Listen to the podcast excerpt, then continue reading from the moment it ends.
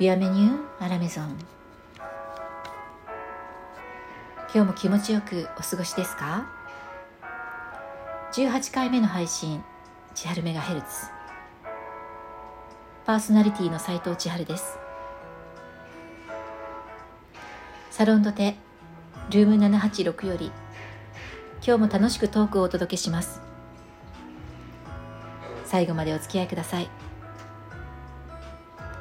18回目は「今宵も夢とつれづれに」です。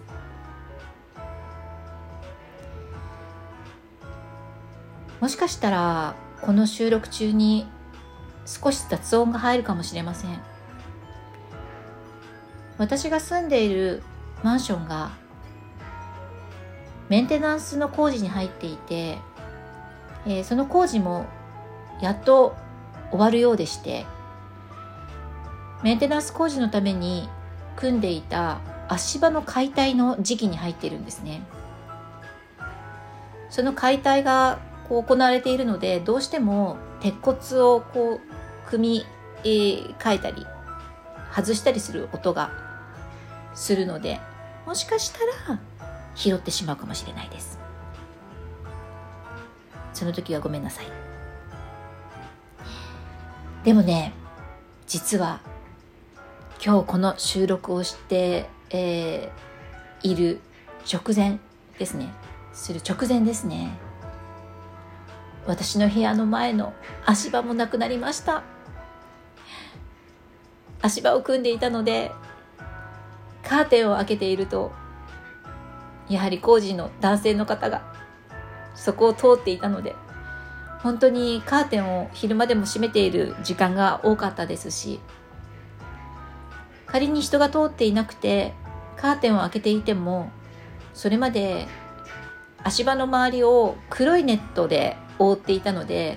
多少光は入るんですけれどもやっぱり薄暗くなっていたんですね。それがなくなって足場も取れて窓から見る外の眺めが本当にすっきりして今日は快晴の雲一つない空なので本当に久しぶりに部屋にいて青空を眺めることができています。最近起こったというか今日一番嬉しいことかもしれません。さあもう一つすごいなと思ったことがありまして。私が通っているフィットネスでのことです。インストラクターさんもたくさん所属していて店舗もいくつもあるのでインストラクターさんが定期的に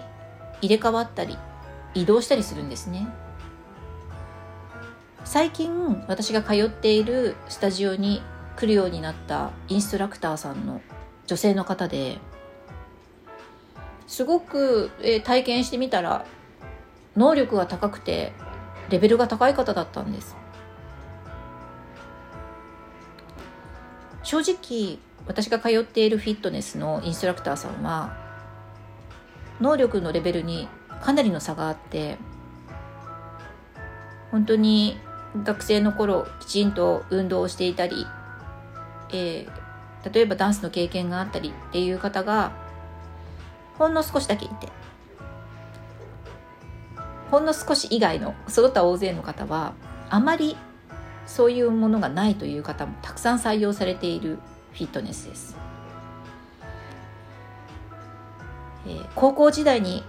がっつりと運動部にいた私から見ると正直うんちょっとレベル低いな と思うことがよくあるんですね。まあそれでも自分に向き合えばいいやと思って、えー、一生懸命 かなりの割合で通ってはいるんですけれどもその新しく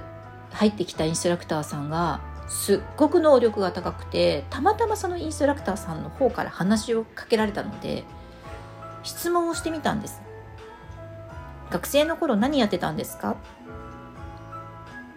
もうね当然何かをやっているんだろうと思っていたらなんと何もやってなかったっていうんですよ「え運動部入ってなかったんですか?」って聞いたら「はい運動部は何もやっていません」え高校生時代とか中学生時代も？って聞いたらはい中学生時代は歌を歌ってました。え合唱部？って聞いたらそうですって言われて。いやいやいやえっ、ー、とあのですねそのインストラクターさんって、えー、もちろん指示も的確にやってくれていましたし、えー、私が通っているフィットネスは音楽に合わせて体を動かす、えー、ようなあの内容なんですけれどもその体操的な動きだったり、えー、ダンサブルな動きであったりあとは筋トレ的な動きであったりっていうのをいろいろやるフィットネスなんです。なのでその基本的な体の使い方とかでちょっとダンサブルなプログラムになるとやっぱり重心の使い方とかそういうことが、うん、バランスよくできないといけない、えフィットネスなので、うん、そういうねちょっとダンス系のことに関して私が少し詳しくてもう見たらすぐ分かるんですよ。あこの人ダンスやってたなとかダンスうまいなとかっていう良し悪しがちょっと敏感に感じてしまう、えー、経験とを持ってまして。その彼女はダンサブルな部分に関してもそれなりにできていまして、まあ、ダンスをやってたという感じまではいかないけれどもでも運動能力がとても高くて体のライン筋肉のつき方使うポジショニングっていうのがすごく優秀なんですね。なんで間違いなく運動をやっていただろう。そして運動をやっていても中でもそれなりにポジションを取れたり成績を残したりするようなレベルだったんじゃないかと思わせるような そういう感じだったの。そう思っていました。なのに聞いたら何もやってなかったって聞いて何でしょう？ある意味ショックでしたね。驚きました。えこんなに運動能力を持っていて高くてセンスがあるのに何もやらなかったの？まず本人がその自分の能力に気がついてやろうと思わなかったことが一番まあ残念な感じなんですけれども周りにいる人もその彼女が運動能力が高いということにまあ、普通は気がついて「何々ちゃんはすごいね」って例えば褒めてくれたり先生もねなんかこのその体育の授業の時とかに高い評価をしてくれたりっていうことをすることによって自分が運動能力が高くてそういうものの才能があるということにそれなりに気づくはずなんですけれどもどうやら彼女は全く気がつかなかったみたいで私がその彼女のもともと持っている運動センスがいいということだったりダンサブルな部分に関しても、えー、まあ、ダンスの経験者の私から見てもすごくレベルが高いという高いですよねってすごいあの上手になさってますよねって素晴らしいですねっていうふうに言ったら「え本当ですか?」めっちゃモチベーション上がりましたすごい嬉しいですって言って本当に素直にめちゃくちゃ真剣に喜んでくれてなんか初めて自分がそういう才能があるって言われたみたいな感じの反応なんですよなんかもうすごくショックなのとなんかこうちょっとびっくりしたのといや彼女がもしですよ、まあ、大きなお世話かもしれないけどその小学生中学生高校生の間に、えー、彼女自身がまず自分の運動能力に気づいたり周りの先生とかが彼女が運動能力が高いことを見て何かそういうこうことを進めてくれたりとかしていたらもしかしたら彼女は何かの部活に入って運動部に入って、えー、そこで活躍していたかもしれないしそれが例えば中学生であったらそういう専門の専門性の高い強いチームのある高校とかに進学する可能性もあったかもしれないし。まあね。運動が得意だからといって運動部に入って運動しなきゃいけないってことはないんですけどでも私自身も運動部にいたのですごく思うのは、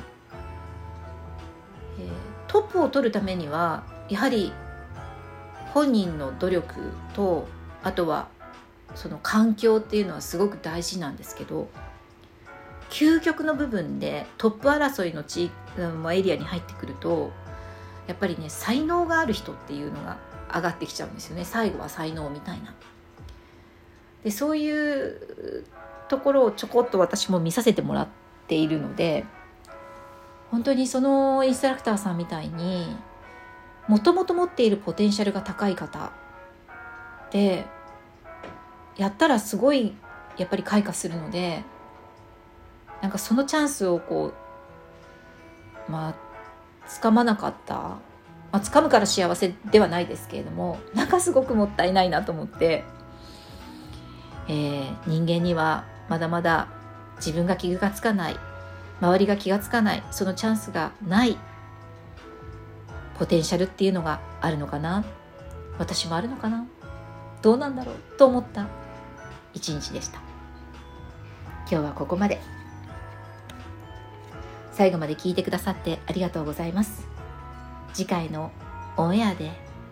お会いするまでどうぞ皆様毎日楽しく美味しくボナベティ斉藤千春でした。